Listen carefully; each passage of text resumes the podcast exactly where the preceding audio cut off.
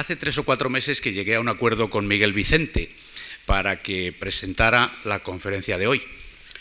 Y ni él ni yo teníamos previsto que en el intermedio le acaeciese un accidente laboral. Es que se resbaló en el laboratorio. Y el pobre hombre se ha roto la tibia. Y entonces, pues no se puede mover con mucha facilidad, con lo cual espero que todo el mundo sea comprensivo y acepte que haga la presentación del doctor Maniatis desde este taburete.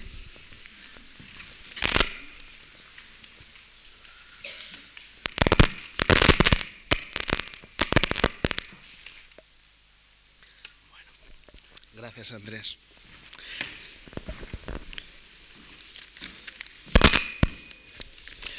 Bueno, lo primero que me gustaría es decir que en castellano cuando se hace eh, un corte en una película y se vuelve a pegar, se llama montaje.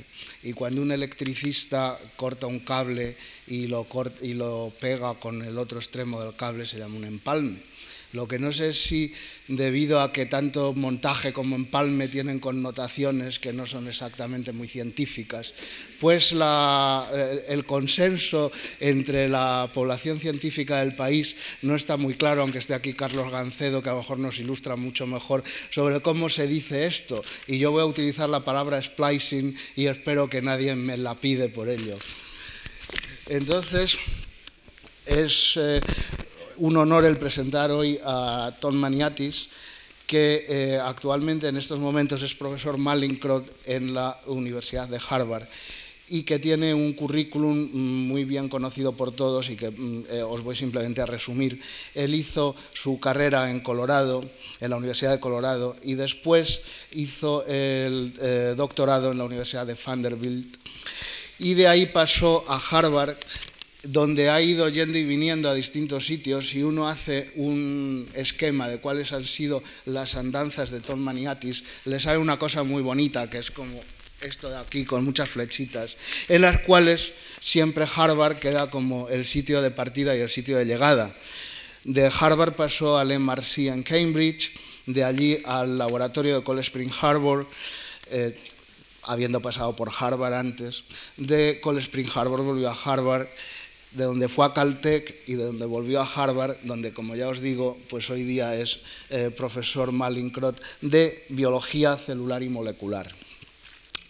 Entre sus distinciones, mm, a mí me ha resultado especialmente interesante que recibió el premio Eli Liley Research Award in Microbiology and Immunology en 1981, que como sabéis es uno de los premios que eh, eh, en colaboración con la Sociedad Americana de Microbiología, se dan a aquellos científicos cuya carrera es sobresaliente y que son lo que se llama relativamente jóvenes.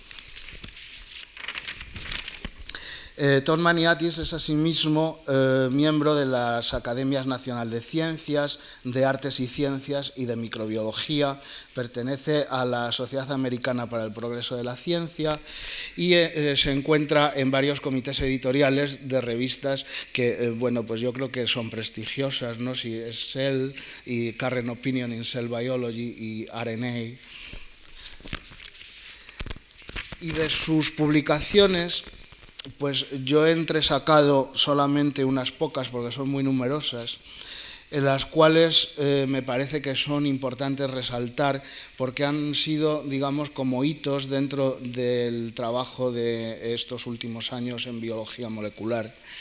Eh, durante su tesis doctoral, yo he entresacado, eh, bueno, perdón, durante el postdoctoral, he sacado simplemente una que es, eh, con Maniatis y Petashne, que eh, está publicada en el Proceedings of the National Academy of Sciences y en el cual se trataba de ver que, eh, cómo se unía el represor de lambda a los operadores del bacteriófago.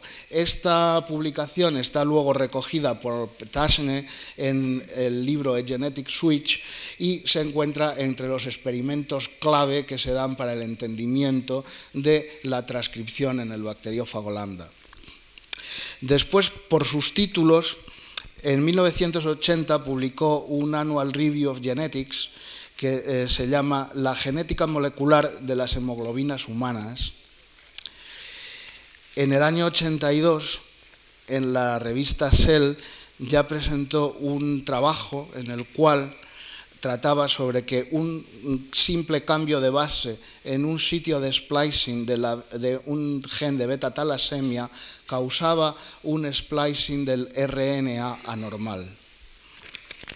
En el año 90, ya trabajando en drosófila, un sistema que, en el cual venía trabajando también por eh, intereses en la eh, alcohol deshidrogenasa, eh, publicó en Embo Journal un eh, artículo titulado eh, Los sitios, eh, perdón, los transcritos procesados alternativamente del gen TRA2 que determina el sexo en codifican proteínas funcionales de diferentes tamaños.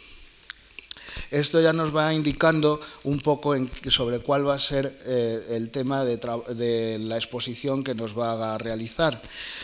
Y eh, como podéis ver, en todos estos casos lo que eh, Tom Maniatis ha ido haciendo es estudiando el, problema central, digamos, de la biología, que es cómo unos genes van a dar lugar a un, un modelo de regulación o a un modelo de desarrollo mediante eh, el, distinto método que van a seguir estos genes de expresarse.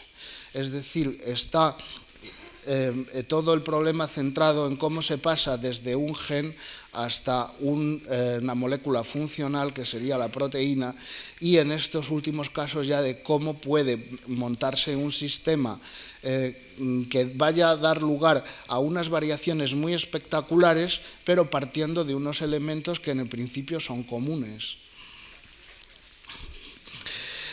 También ha trabajado eh, Tom Maniatis en otro problema muy interesante que eh, mm, tiene una publicación que es la generación de la subunidad P50 del factor NF-κB mediante procesamiento de un precursor, la proteína P105, a través de una ruta dependiente de ATP. Este es un trabajo que no va a ser, eh, creo, motivo de la charla que nos va a dar, pero que eh, me interesa resaltar también su gran interés en cuanto a la regulación de la expresión génica, porque se trata de un mecanismo en el cual un regulador de la transcripción va a ser activado en el citoplasma por unas señales variadas que pueden ser pues, por un virus o por el lipopolisacárido bacteriano. Y eh, en el citoplasma va a sufrir una serie de modificaciones dependientes de esta señal externa, empezando por una fosforilación, siguiendo por una ubiquitinación y por fin mediante una rotura específica por el proteosoma para dar las subunidades activas del activador transcripcional. Estas subunidades activas ahora se translocan desde el citoplasma al interior del núcleo y allí es donde van a ejercer su acción sobre una serie de genes específicos. Y por último, mm, como breve introducción a lo que va a ser el tema de la charla, que como sabéis se trata de splicing alternativo, em, centrándose en el eh, sistema de determinación del sexo de drosófila, en las etapas eh, de una cascada en la cual existe toda una complejidad de splicing que mm, si uno tuviera que diseñar el organismo nunca se le hubiera ocurrido hacerlo, Mm, eh, como sabéis, el sistema de determinación sexual en drosófila pues, se establece por la relación de cromosoma X a autosomas y empieza en, eh, los genes sex lethal y cosas parecidas que van a dar toda una serie de cadena de expresión diferencial en el macho y en la hembra basada precisamente en la elección o exclusión de exones específicos unos en el macho y otros en la hembra, y acaba por fin en la producción de mm, dos proteínas a partir de un único gen, que es el llamado double sex o doble sexo, en el cual se necesita que, en la hembra haya un splicing específico que se activa por los genes transformer y transformer 2, que son dos proteínas que son ricas en serina y arginina. Bueno, que tienen motivo serina y arginina, pertenecen a la familia de las proteínas SR y que se unen a un lugar que es un enhancer del splicing, un aumentador de lo que podríamos llamar el procesamiento, si lo quisiéramos traducir, y que se encuentra corriente abajo del sitio 3', de splicing. Una vez allí, TRA eh, y TRA2 eh, en el gen double sex, juntamente con, con algún eh, componente de splicing específico como el que se trata de la proteína U2AF, pues va atrayendo a los otros elementos que son necesarios para que se realice el splicing y la unión correcta de los exones para que se forme la proteína double sex de la hembra. Eh, bueno, creo que entrará en el detalle de que bueno, pues existen eh, dos eh, elementos de la proteína U2AF, el 35 y el 65, y de los cuales uno de ellos pues, actúa el 35 como puente entre los otros elementos que habíamos nombrado TRA, TRA2 y, la, y otra proteína de la familia SR para atraer al otro componente del heterodímero, el U2AF65, y ya mm, todos ellos juntos consiguen unirse al sitio 3' y efectuar el splicing típico de la hembra. Y bueno, yo mm, hasta aquí no había mencionado ningún libro, creo que lo, había conseguido, pero obviamente es imposible hacer una presentación del profesor Maniatis sin mencionar que existe un libro que todo el mundo llamamos el Maniatis, así en el lenguaje coloquial, que nos es muy querido para todos nosotros. Sobre todo estoy viendo por aquí personas que intervinieron en los cursos prácticos de ingeniería genética que llevábamos cuando había un programa temático de ingeniería genética del Consejo y que fue como si dijésemos la Biblia no solo en nuestros laboratorios, que lo sigue siendo, sino también dentro de la enseñanza de aquellos cursos que impartimos en los años 80 y que no voy a mencionar los nombres de los que estáis aquí porque si no los otros que no están o que a lo mejor me olvidase porque no les veo se sentirían ofendidos. Pero simplemente decir que eh, quizás eh, la personalidad del profesor Maniatis queda muy bien reflejada en la producción de este libro, que eh, es un libro muy didáctico, muy práctico y que nos ha servido a todos pues, de gran ayuda para que lo que hoy día mucha de la gente joven que estáis aquí y que estáis haciendo trabajos de nivel muy alto en biología molecular, pues se crease el clima y tanto social como científico para que esto hoy día sea lo que es y que estemos a una altura pues que sea comparable con todos los países de nuestro entorno. Y no quiero hacerme más pesado y simplemente ya acabo y cedo el micrófono a Andrés que se lo cederá a, a Tom dentro de unos segundos. Well, I'd like to uh, thank uh, Dr. Vicente for uh, coming here under the circumstances. Uh, uh, this was, as I understand, uh, a last minute thing because he was uh, really couldn't make it. And I appreciate you coming, and I, I couldn't understand much of what you said, but I appreciate your, your introduction very much. I'd like to, to thank Andre Gonzalez for being such a wonderful host and to the foundation for inviting me, and finally for having such a beautiful afternoon, sunny afternoon in Madrid. And it's really uh, it was nice to walk this afternoon. Um, what I'd like to do today is to uh, focus on uh, one very important problem in RNA splicing. And you've, you've heard now two lectures, and you're going to hear another one, I guess, next week on splicing. And I would like to focus uh, primarily on the question of how splice sites are chosen. That most eukaryotic uh, genes are, as you know, interrupted by large numbers of introns. And it's important to remove those introns in a way that the uh, flanking protein coding sequences are brought together without a mistake. And there are two aspects to that. One is uh, making sure that the, uh, the cutting and splicing is correct, but also uh, that uh, the, uh, the two pairs of splice sites are joined in the correct way. Because if you obviously join uh, the wrong pair, then you generate a protein that's quite different from uh, the one encoded. So if I could have the next slide. Uh, I'd just like to start out. I know that uh, some of the uh, audience is very general, and just to begin uh, with the basic fundamentals so that we can understand the basic problem here. And what this shows is a, a simple RNA precursor containing the protein coding sequences exon 1 and 2, and a series of nucleotide sequences that serve as recognition elements for the splicing machinery. Uh, one is located at the 5' end, uh, where the 5' splice site is located. Uh, one is located uh, at the 3' end, with the 3' splice site. And then finally, a very weakly conserved sequence at the branch point sequence. And this is the site where the, uh, the first step in the splicing reaction occurs. So in, uh, in experiments done both in Phil Sharp's lab and my lab some years ago, uh, it was, uh, we discovered that uh, the splicing reaction occurs in two steps.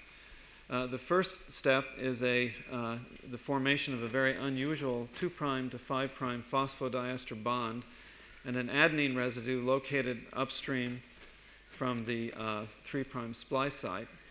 the second step is the cleavage at the 3 prime splice site, leaving uh, both the excised uh, lariat, like uh, uh, lasso, uh, and the fused exons. So this process takes a very elaborate and complex machinery, and that machinery somehow has to recognize these sequences. And it's important to point out, and I'll emphasize as I go on, that uh, these are very weak recognition sequences and they're not sufficient uh, for the splicing machinery to uh, both recognize splice site recognition and to pair the correct sites, splice site pairing. And uh, much of what I'll talk about today is trying to understand the mechanisms that uh, are necessary for this specific recognition and pairing. And these mechanisms, as it turns out, plays a key role in, uh, in alternative splicing, a phenomenon uh, which is used to generate uh, different protein isoforms from single RNA precursors.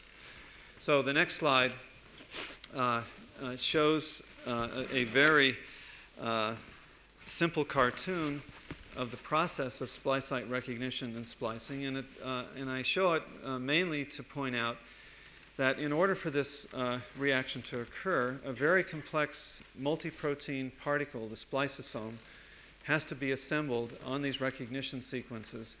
And then through a whole series of dynamic changes, uh, which includes about 50 different proteins and at least five different uh, small nuclear RNAs, uh, the splicing reaction occurs. And the one that I want to emphasize, because this is where most of the discussion will focus on, is this very earliest complex, the so called E complex, which is the first earliest functional complex that can be formed in vitro. And this was originally identified by uh, Robin Reed in her lab. And what you can see here is that uh, in this simple diagram, there are really three essential components. There's a molecule called U2AF, which is uh, a, a, protein that's essential splicing factor, and it's necessary for the next step to recruit this uh, U2 SNRNP. There's the U1 SNRNP, which specifically base pairs with the 5' splice site. And then these proteins here, which are called SR proteins. And SR stands for serine arginine rich proteins, and I'll speak much more about them. But the important thing is that uh, through uh, specific interactions between these proteins and RNA, the earliest recognition uh, occurs and allows uh, the splicing machinery to then assemble around it, ultimately leading to the uh, first and second catalytic steps of the splicing reaction. Have the next slide, please. So, what this splicing machinery then recognizes, again, is outlined here. So you can see this is a Along uh, pre-messenger RNA, these gray areas are the exon sequences, and they can be interrupted uh, by introns as large as 100,000 nucleotides in length.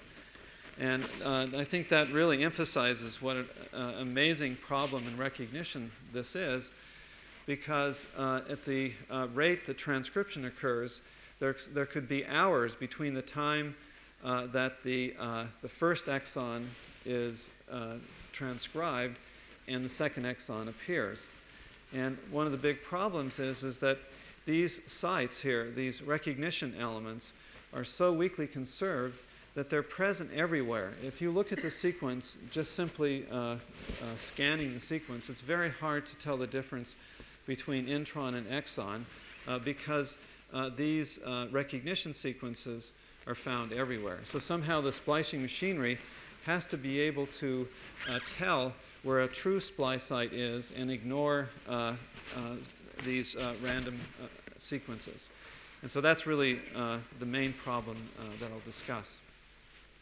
So the next slide uh, just uh, reemphasizes this and makes one additional point, and that is that uh, this is, uh, say, a typical uh, complex uh, eukaryotic pre-mRNA with the exons here, the long introns here, and you can see that scattered through these introns are additional sequences that look very much like 5' and 3' splice sites, and these are called cryptic splice sites.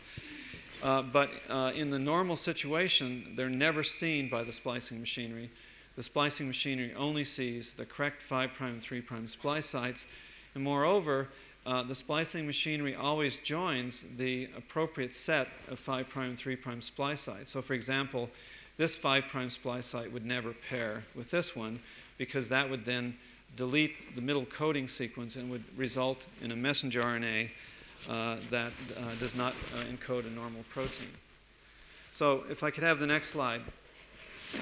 Um, a beautiful example of this precision is provided by uh, the, analysis, the analysis of naturally occurring uh, mutations uh, in individuals with a genetic disorder called beta thalassemia, work that we did many years ago. Uh, but it, it emphasizes uh, a very important point. So here uh, on the top uh, slide here is a normal beta globin gene with three exons that are uh, precisely spliced out as shown here. However, in certain individuals with one type of beta thalassemia, uh, there's a single base change from G to A at position 1. So this is in the 5' prime splice site recognition sequence. And what results from that is that the normal splice site is uh, no longer recognized, and now a cryptic splice site located about 30 nucleotides downstream uh, functions and is spliced over to here, which generates a, pro- a, messenger RNA that encodes a protein that's defective. It has an in frame nonsense mutation. And you can see this illustrates uh, dramatically uh, how subtle these changes are. So here is a normal uh, 5' splice site, which goes CAG and then GTT, GGT. Uh, this is the single base change here. And you can see that this cryptic splice site, which is located here, looks very similar to the normal splice site. It's GTT, so it's identical, purine, purine, and G. And uh, ordinarily, that splice site is never recognized by the splicing machinery. Uh, but uh, in the, when this uh, splice site is weakened, it then allows the splicing machinery to see uh, this uh, cryptic splice site. The next slide shows that this can also occur at the 3' end. And again, here's the normal beta globin gene. Uh, here's a single nucleotide change from A to G at this position at, within this 1,000 nucleotide intron. And what this mutation does is it creates um, it creates a new uh, 3' splice site, the CAG, which is shown here. And so you can see that uh, the normal intron, uh, which is down here, looks it has a, a, pyrimidine stretch, an A, G, and G, and then uh, with this single base change at this position here, uh, creates this virtually identical uh, splice site at this position 579. So, so what happens then is that uh, you see activation of this 3' prime splice site at, uh, at 579. It then uh, leads to the activation of a cryptic splice site at 745 and splices here. So what happens is you've added a piece of the intron into the protein coding sequence and again uh, produces a defective uh, protein. So these are two examples, and there are literally thousands of examples uh, like this, that many genetic disorders uh, are the result of these single base mutations in these very complex genes uh, that result in splicing uh, abnormalities. So this just emphasizes um, how important uh, the uh, sequences surrounding these splice junctions are to the normal splicing pattern. Could I have the next slide, please? Now, uh, that of course uh, leads to the possibility of creating different kinds of protein coding sequences from single RNA precursors or alternative splicing. And this is a very simple diagram, and of course, there are uh, literally hundreds of examples of, of this uh, kind of uh, process where you have, in this case, a pre messenger RNA that contains three exons, one, two, and three, and two introns. And now you can imagine in one cell type, uh, this can be spliced in this p- pattern so that you, uh, that you remove both introns uh, in this way to generate a protein that now has exons 1, 2, and 3. And in cell type B, uh, this exon is skipped uh, to produce a protein that has exons 1 and 3. And as I say, this is a, this is a very common uh, event. Uh, many of the uh, structural proteins of muscle cells, for example, tropomyosins, have many different isoforms that function in different cell types, and these isoforms are generated uh, by this alternative splicing mechanism. Now, uh, so the next slide shows uh, how you might think how this process could be controlled. So, so, for example, you can imagine a negative control mechanism in which a uh, protein, a repressor protein, could bind to the 3' splice site, uh, block the uh, access of the splicing machinery to this splice site, and result in uh, splicing uh, in this way. And in fact, there's an example of this, and it's the one uh, that was mentioned earlier, and sex lethal, where, where the alternative splicing is regulated by a negative mechanism. You can also ima- imagine positive control. In this case, uh, the activator uh, binds, for example, uh, to an exon sequence, and by some mechanism that uh, would not be understood, uh, promotes the use of this 3' splice site. So now it does not skip as it does here. So it would generate uh, exons 1, 2, and 3. In fact, that's the mechanism that I'll discuss today, the mechanism that is used in double sex pre messenger RNA splicing.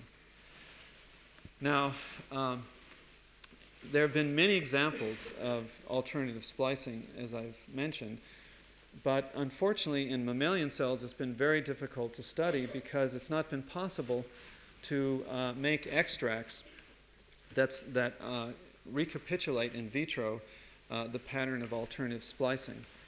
And so, several years ago, when Tom Cline and Bruce Baker uh, labs uh, discovered that a very key pathway in sex determination in Drosophila was regulated by alternative splicing. Uh, it provided the opportunity to actually identify the genetic components that are required for the alternative splicing event. And if I could have the next slide. Uh, this uh, summarizes uh, the basic uh, components required for this alternative splicing event. And you can see that uh, this is the double sex pre messenger RNA. It encodes uh, for a transcriptional regulatory protein. And in, in males, you see uh, splicing between three common exons, which are shown here. Uh, it skips this exon 4, uh, splices in these male specific exons 5 and 6, and becomes polyadenylated. Excuse me.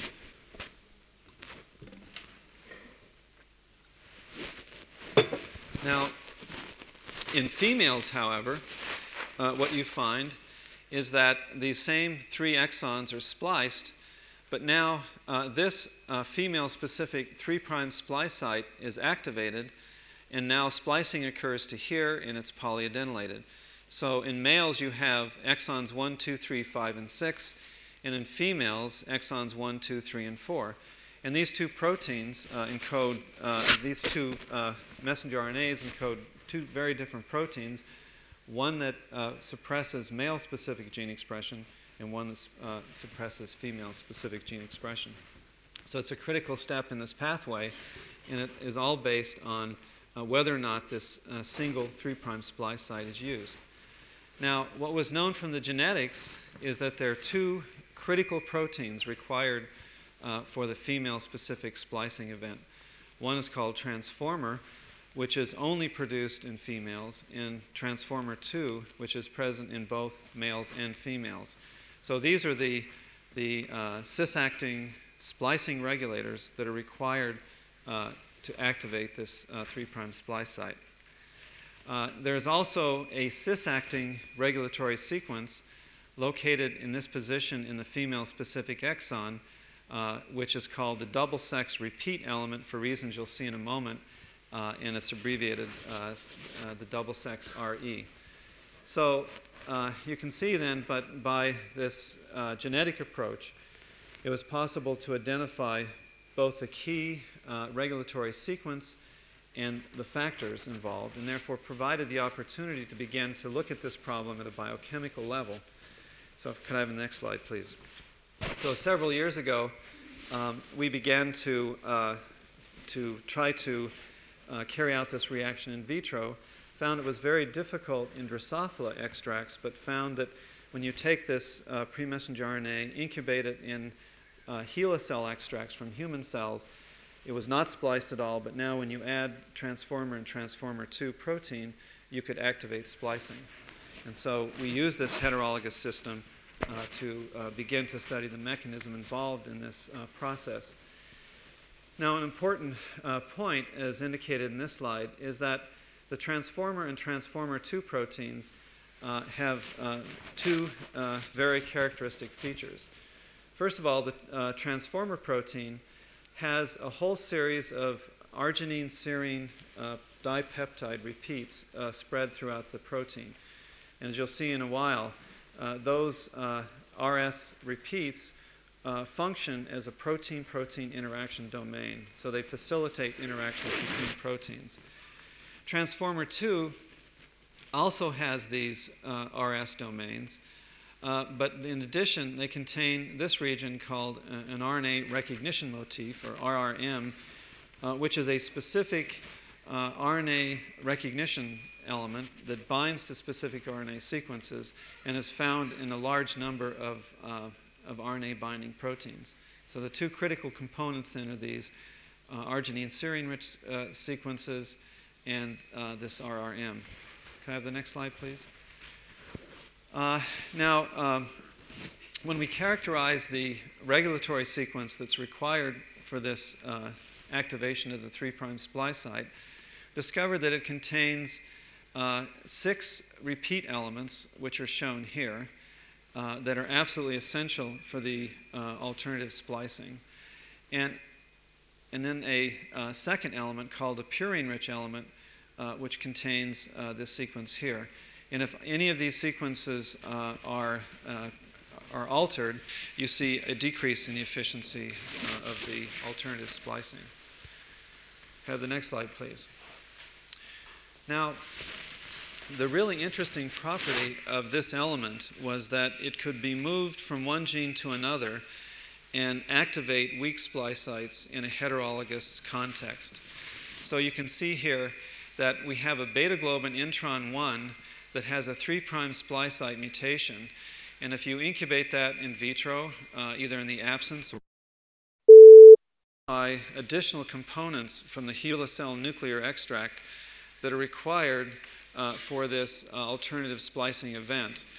And what he discovered uh, at the time was quite surprising is that in order to make a complex that was committed to the splicing pathway, and the definition is that you form the complex, add excess uh, cold RNA and then ask whether or not the transcript would go on to be spliced, what he discovered that he could purify a component from HeLa cell extracts that would, together with TRON TRA2, form this commitment complex, and uh, was uh, and found that the key component was an SR protein.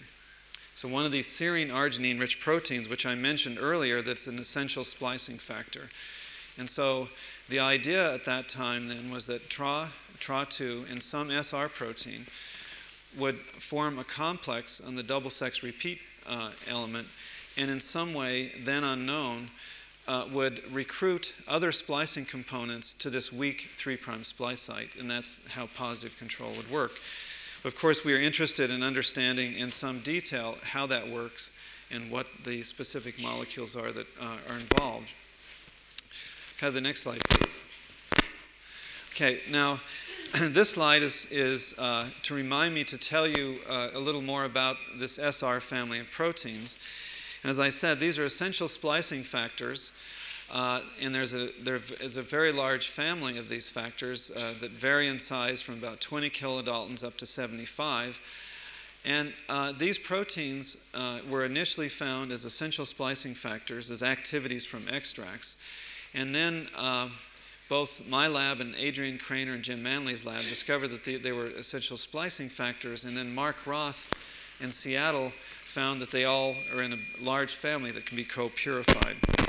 Now, at one time, it was thought that these SR proteins were redundant in their function, but uh, as more careful studies were carried out, it turns out that specific SR proteins are used in specific uh, pre messenger RNAs. And you'll see in a moment how a specific SR protein is required for double sex uh, specific splicing. And again, the important characteristic of these proteins is that they have this uh, RS domain, as shown here, uh, and they have uh, a, a, one or more uh, RNA binding domains, as you can see here. And some of them have a, a glycine rich uh, linker region. Can I have the next slide, please? So, uh, just to refocus on this now, that as I said before, the earliest step in the splicing reaction is the binding of U1 to the 5' splice site through homologous base pairing, U2 to the branch point sequence, and uh, it's facilitated in its binding by this uh, protein U2AF, which consists of two subunits a 65 kilodalton RNA binding subunit and a 35 kilodalton uh, uh non binding subunit. And so uh, we asked then whether or not in this earliest complex uh, you could demonstrate whether or not this was the key molecule, U2AF, that's recruited uh, to this weak 3' splice site. So the next slide shows that a little more about the U2AF proteins. And you can see that U2AF also contains these same fe- features that the other molecules that I've been telling you about. Uh, U2F65 has a single RS domain. It has three RNA binding domains that are critical for its binding to the 3' splice site. And U2F35 has an RS domain, but no RNA binding domain. And they form a heterodimer, and they do so through sequences other than the RS domain. Can I have the next slide, please? So this shows you uh, the, the, the, reason why we believe that uh, U2AF might be the target of the splicing enhancer. Obviously, the first reason was that, that, that the critical step in 3' splice site recognition is U2AF uh, binding. And uh, what we've done here is to look at uh, the interaction of U2AF uh, with a consensus. This is the idealized uh, 3' splice site, which is a long set of pyrimidines, AG. And you can see that U2AF binds to this, and an intron containing this sequence is spliced. Here's the double sex male uh, specific uh, 3' splice site. And you can see that uh, the pyrimidine uh, tract is interrupted only at two positions, well away from the AG and you find that U2AF binds to that uh, site and splicing occurs in vitro. However, if you look at the female splice site, you see that in a critical stretch of pyrimidines very near to the 3' splice site, there are three purine substitutions and two additional ones here, and you see no U2AF binding, you see no splicing. However, if you substitute these three A's for a C, you can fully reconstitute the splicing. So you can make a direct correlation between the sequence of the pyrimidine tract at this region, its ability to bind U2AF, and the ability to see to, to uh, have a, a functional splicing reaction. Can I have the next slide, please? Now, what this slide shows is the results of a large number of experiments carried out by Jane Wu, then a postdoctoral fellow in my lab, who uh, discovered that these proteins interact with each other. And she did that initially using the yeast 2 hybrid system, which is an in vivo assay for protein interactions, and then followed that up by a whole series of biochemical experiments demonstrating that these proteins can be co-immunoprecipitated and interact in various assays. And what these numbers here indicate are the, uh, are the beta gal numbers from the 2 hybrid system, just to give you the relative affinities of these proteins for each other. And you can see, for example, that TRA and TRA2 uh, interact rather weakly. Uh, both of them are able to interact with themselves rather strongly.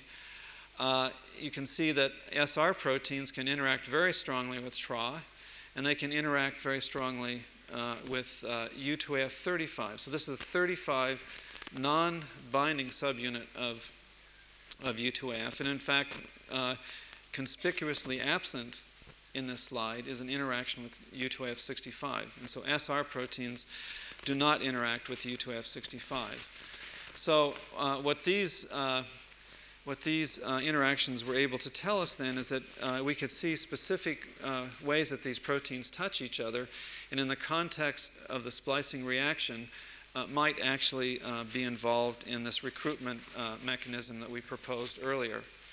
Could I have the next slide, please? So, just to remind you, getting back to this, this early complex, uh, the, the idea that emerged based on these studies of, uh, of just constitutive splicing is that uh, the SR proteins mediate uh, the interactions between the 5' and 3' splice sites and essentially participate in this important second step of the reaction, that is, joining the appropriate uh, pairs. And we knew that because SR proteins interact specifically with this U170K protein uh, and, uh, with, uh, and with U2F35, and so could function as a bridge between the 5' and 3' splice sites. But you can imagine that uh, when these come together, you can also bridge from the exon, which, as you'll see, is the mechanism by which the enhancer works.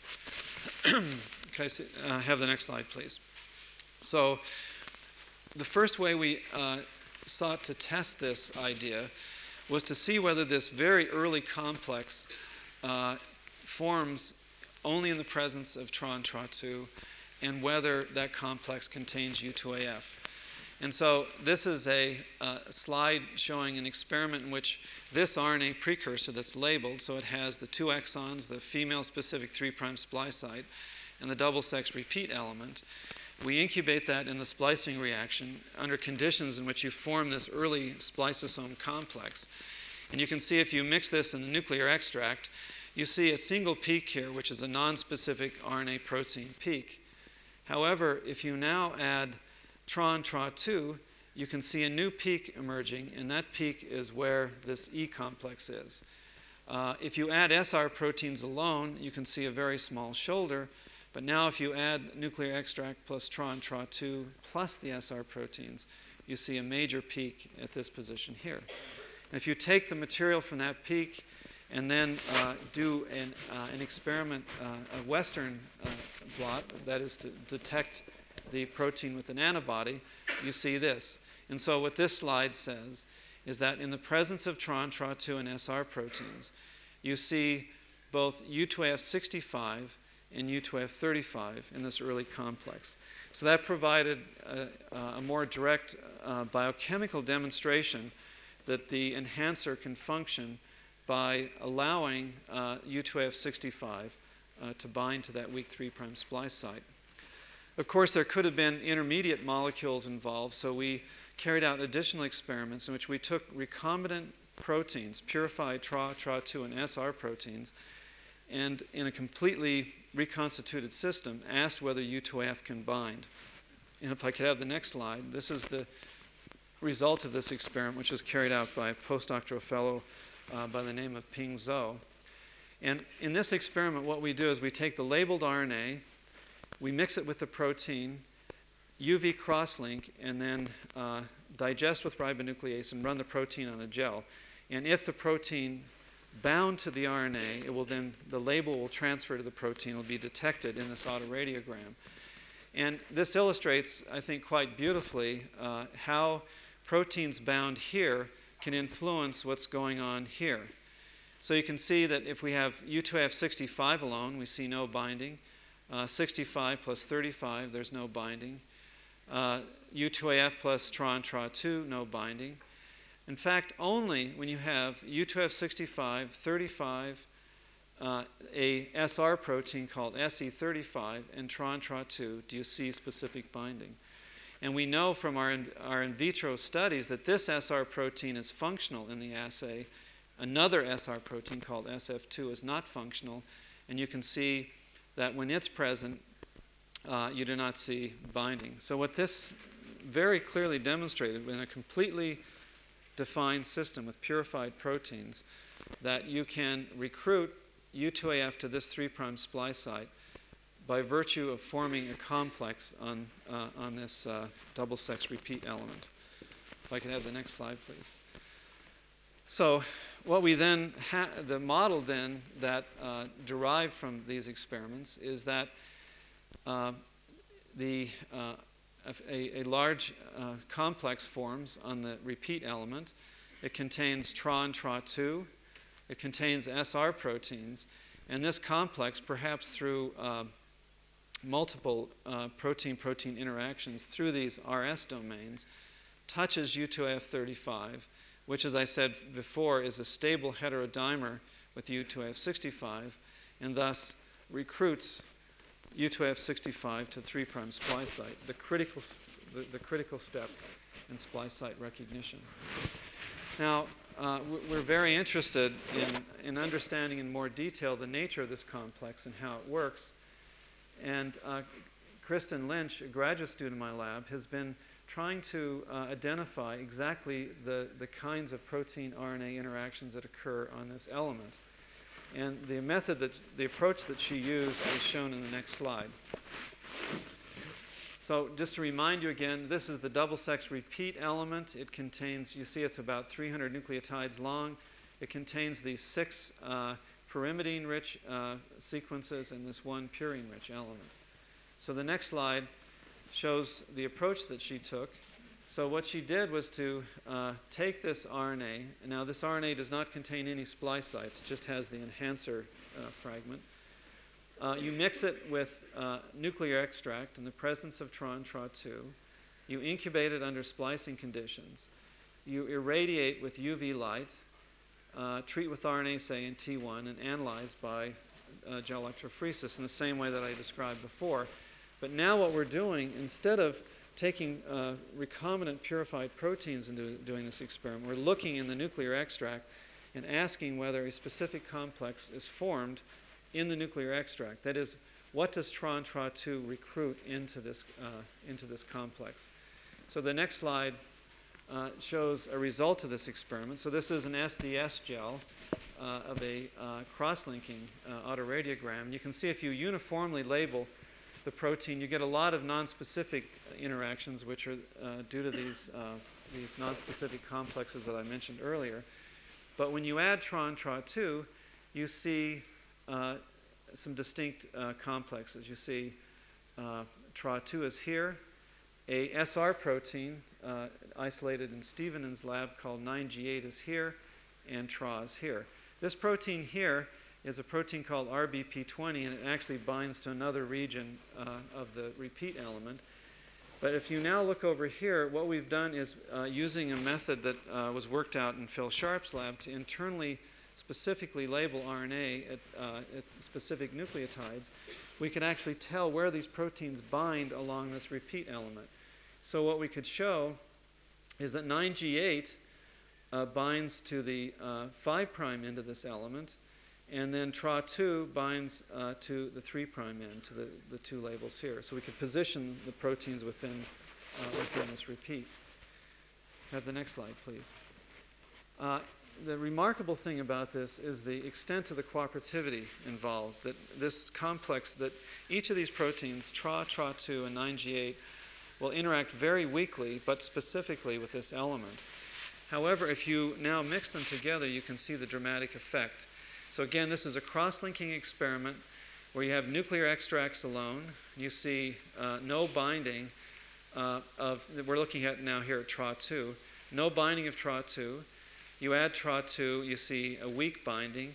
But now when you add TRA, you see a dramatic increase. And this, this is true in either human HeLa cell extracts or in Drosophila uh, KC extracts.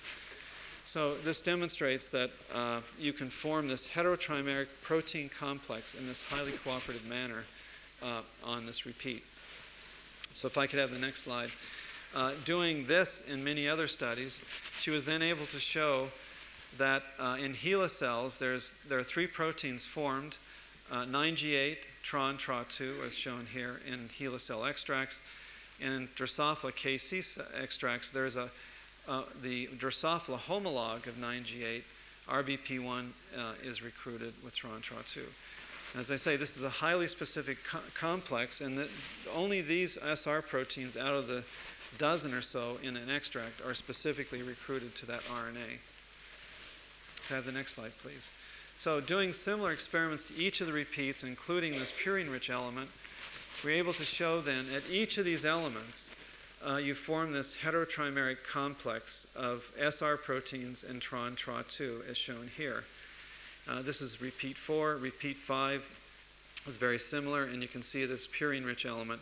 You have TRA2, TRA, and another SR protein called SF2. So you see, you see then uh, that you see a highly specific uh, assembly of, uh, of this uh, protein complex. Can I have the next slide, please? So the question is, what is the function of all of these repeat sequences?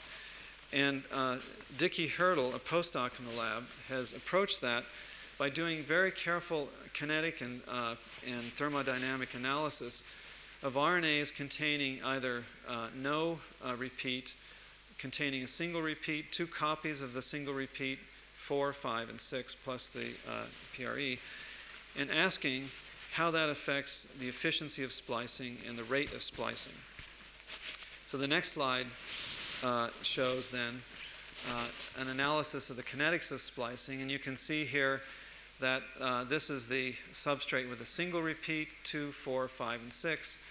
And as you can see, there's a linear increase in the kinetics of splicing as the number of repeat, uh, is, repeats are increased. The next slide shows what happens when you vary the concentration of TRON TRA2. So we're looking at increasing amounts of TRON TRA2 and plotting that against the percent spliced. And again, you can see that there's a linear increase in the uh, efficiency of splicing as you add uh, TRON TRA2. That is, it takes less TRON TRA2 the, uh, the more repeats you have. So could I have the next slide? Now, an interesting thing about, uh, if you look at the last slide, and I'm taking only the, uh, the, the first repeat and the fifth, I mean the double sex uh, R1 and the double sex R5 here, focusing in on this and expanding it. And what you can see is that although the, the splicing rate over the most of the reaction is linear, that at the earliest stages it's highly cooperative. And you can see this here that over this concentration of TRON TRA2, nothing happens, and then suddenly uh, you see an increase. And that's a classic example of cooperative binding. And in conjunction with Kristen's studies that show this highly cooperative assembly of the, uh, of the protein complex on double sex, we believe that this reflects that early event in the assembly. So the assembly is a cooperative, but the actual action of the, of the enhancer is not cooperative, it's additive. So if I could have the next slide, please. So uh, this then uh, summarizes what we believe is happening. So you can see that uh, at the initially uh, there's a combination of TRA, TRA2, and SR proteins that bind to each repeat in a highly cooperative manner to form this heterotrimeric protein complex. And interestingly, there's no cooperativity between the repeats. There's only cooperativity within the repeat. That is, they do not help each other bind. Uh, once filled, then, uh, essentially what you do is to increase the probability of an interaction uh, between one of these uh, components and uh, the three and a factor at the three prime splice site. So you get additive splice site activation. And that's uh, an interesting and important difference uh, from transcription enhancers in a way that I'll describe in a moment. So the important point here is that there's a single target uh, in the splicing apparatus, and that target we believe on the basis of the work I mentioned to you uh, before is the um, is U2AF.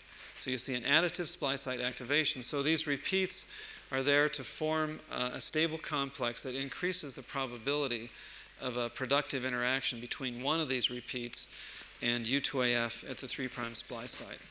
If I could have the next slide, this just uh, contrasts the situation uh, with transcription enhancers, as you can see here. Uh, many transcription enhancer elements uh, bind to their transcriptional activator proteins cooperatively, uh, but they function synergistically. That is, that you see, uh, if you, you see a big difference between the presence of one repeat or two repeats, you don't see an additive increase, you see a synergistic increase. And the reason for that, we now know, is that there are multiple targets within the transcription machinery that can touch these activator proteins, which function in a very similar way to the splicing enhancer in that they recruit the transcription machinery uh, to the uh, promoter sequence. So, although there are many sort of mechanistic similarities between how splicing enhancers and transcription enhancers work, a fundamental difference appears to be uh, the fact that there's a single target in, uh, for the splicing enhancer and multiple targets for the transcription enhancer. Uh, can I have the next slide, please? Now, um, the final, the, what I'll end on is, is, a, uh, is a brief study uh, of the structure of the double sex repeat element. And we are very interested in understanding uh, whether uh, the configuration of the repeat elements within this uh, structure are important. And what's shown here is the nucleotide sequence from two distantly diverged Drosophila species, Drosophila virilis and Drosophila melanogaster. Uh, they've diverged about 50 million years ago. And what you can see is that there is there are uh, conserved elements here with uh, as yet an unknown function. But there are these, uh, the repeat one, two, three, four.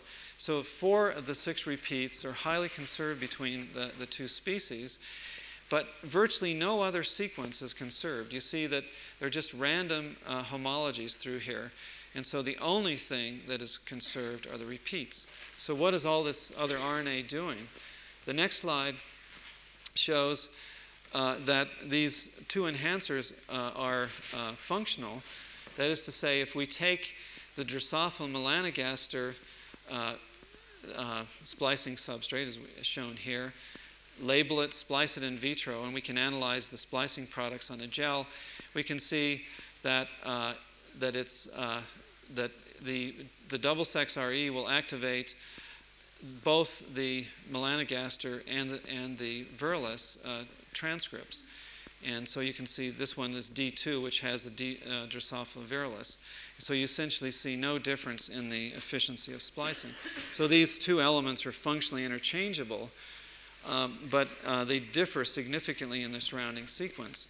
So if I could have the next slide, uh, Hertel did a, a, very detailed study, uh, which I uh, will, do not have time to show you the data from, in which he did structural probing of the RNA sequences from these two elements using both chemical modification and nuclease uh, digestion experiments and discovered that, um, that the two uh, repeat elements again differ completely in sequence, but what they share in common is that virtually every one of the repeats are located in single stranded regions.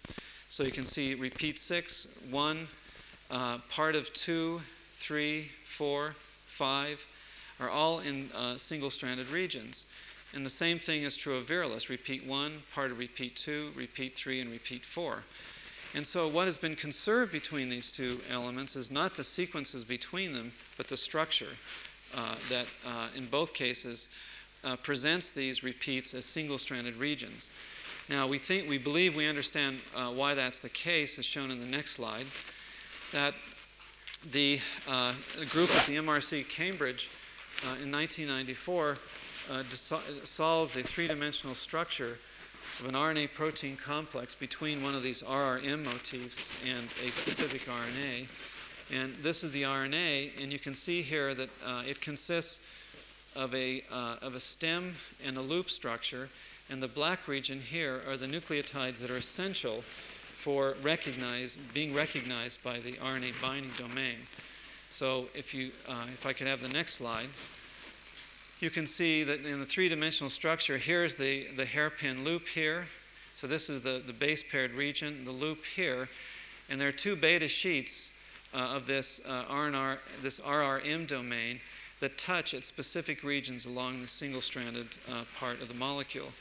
So we think then that uh, this double sex enhancer uh, has evolved in such a way that it presents uh, the, each of the critical recognition elements, the binding sites for TRA, TRA2, and SR proteins, as single stranded structures.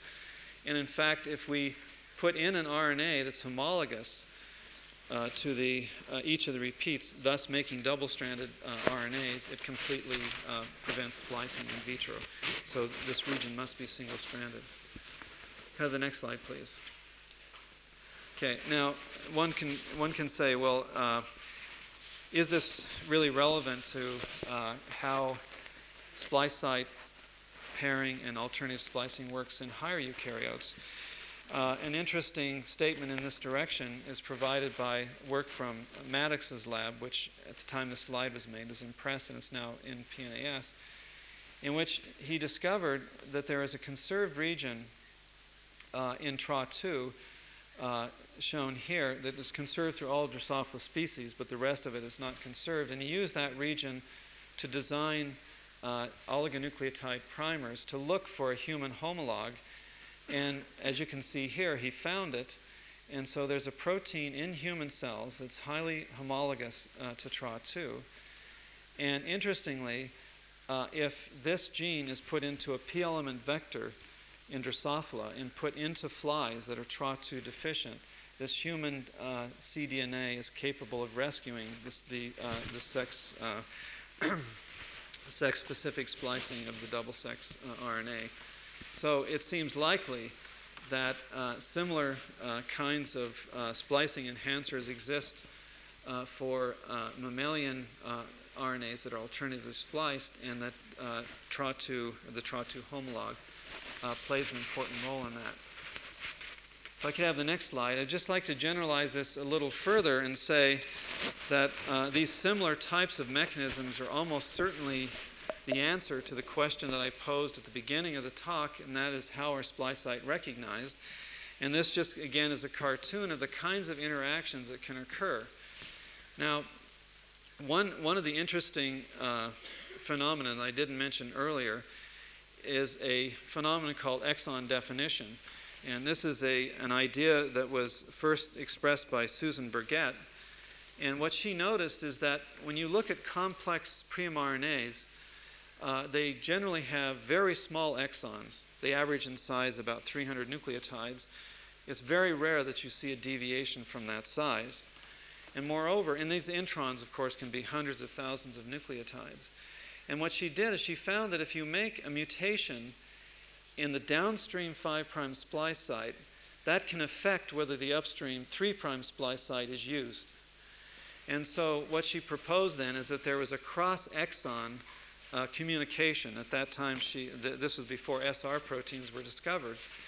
And we now think that the way this works is that, uh, the, um, that when you have an exon, U1 binds to the 5' splice site, and through interactions through the 70K protein and weak interactions uh, with the exon, you form a bridge across to U2AF35, and now you form this very stable complex that can now interact with the upstream uh, 5' splice site, again uh, through SR proteins. So, what that predicts is that, that this cross exon uh, uh, communication uh, would, could be so strong that you could actually see splicing in trans. And if uh, I could have the next slide, you can actually do this in vitro. Uh, these are experiments that, uh, that uh, Chiara and Reed uh, did at Harvard Medical School and Jim Bruzik in my lab have done.